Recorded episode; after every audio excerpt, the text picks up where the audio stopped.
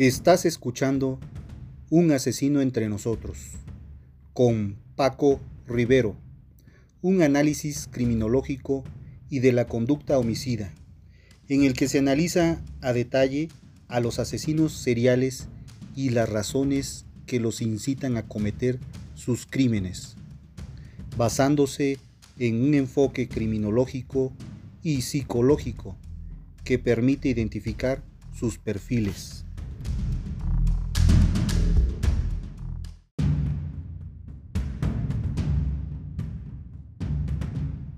Hola a todos, bienvenidos a un capítulo más.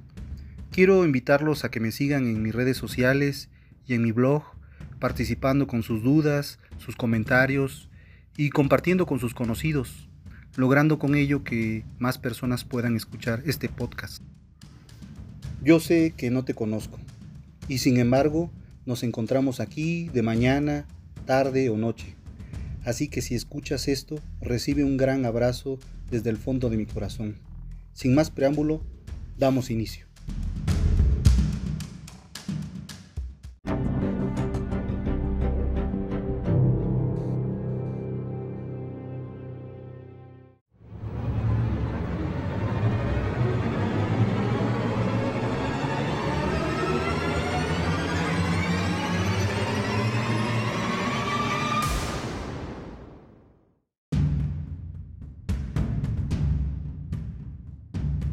La psicopatía y cómo se aborda en la criminología a la hora de analizar y trabajar los delitos.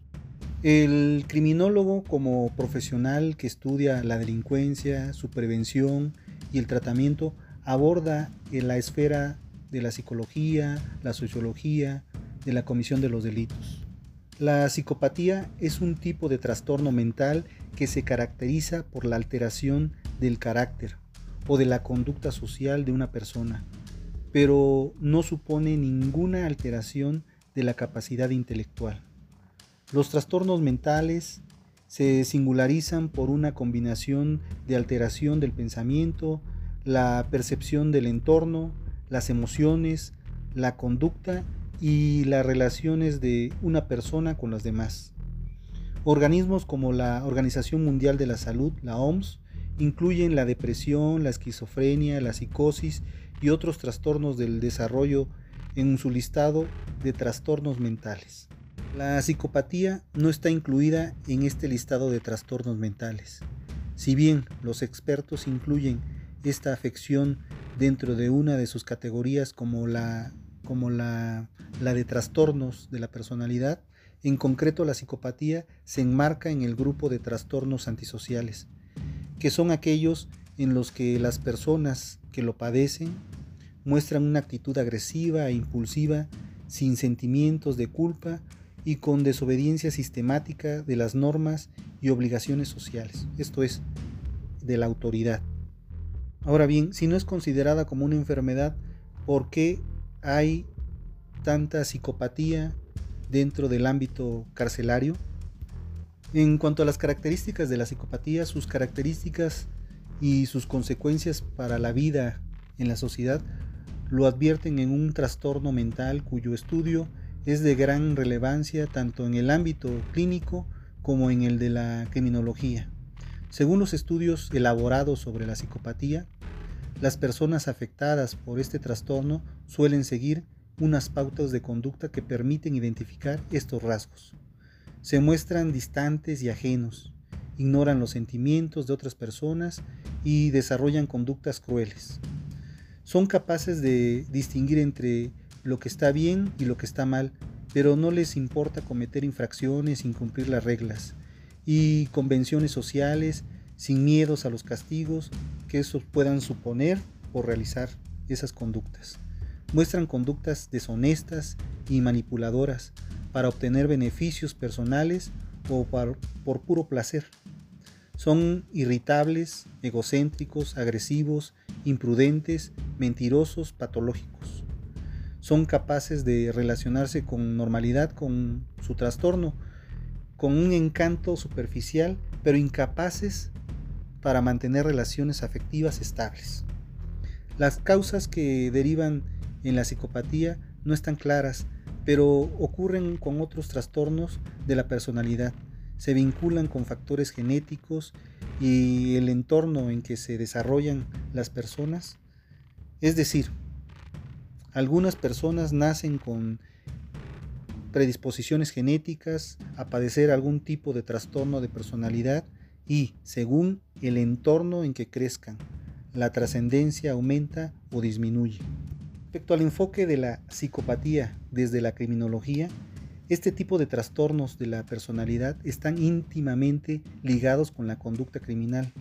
Las personas que padecen psicopatía, conocidos como psicópatas, son, son capaces de cometer actos delictivos graves como agredir o matar a otras personas sin sentir culpa o arrepentimiento. Quien tratara de lograr sus objetivos a través de la manipulación y el engaño, un psicópata no dudará en utilizar la violencia para conseguir sus propósitos. Esta asociación entre la psicopatía y la violencia hace especialmente relevante su estudio, desde una perspectiva criminológica, con el objetivo no sólo de resolver casos abiertos, sino de ofrecer medidas y estrategias que ayuden a detectar posibles perfiles y prevenir la comisión de los delitos.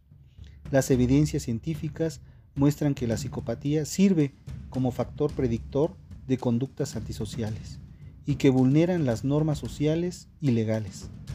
La formación del criminólogo permite aportar una visión única sobre el delincuente que padece trastornos mentales, como la psicopatía, combinado con conocimientos en áreas diversas como la sociología, la psiquiatría, la sociología, la psicología, el derecho y la criminalística. Esta capacidad para abordar la actividad delictiva de forma multidisciplinaria es un aporte clave en la investigación y resolución de los diversos casos pero también lo será para trazar estrategias aplicables al origen de las conductas delictivas con el objetivo tanto de prevención como de reducción de la tasa de criminalidad a largo plazo. Que los investigadores sean capaces de identificar los rasgos que definen este tipo de trastornos de la personalidad ayudará a definir los métodos más adecuados para su detección, su, detención e interrogatorio de cara a un posible proceso judicial.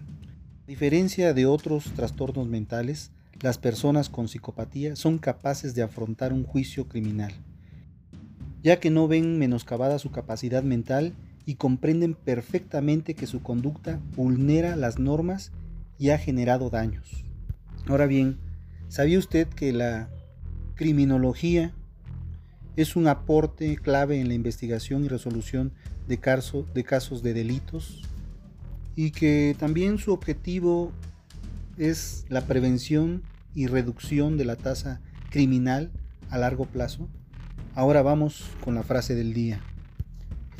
La libertad es siempre libertad para quien piensa diferente. Rosa Luxemburgo. Espero sus comentarios, no me despido, solo les digo hasta el próximo episodio. Infinitas gracias y gracias por estar. Mi nombre es Paco Rivero. Este es un asesino entre nosotros. Y nos escuchamos la próxima semana. Hasta entonces.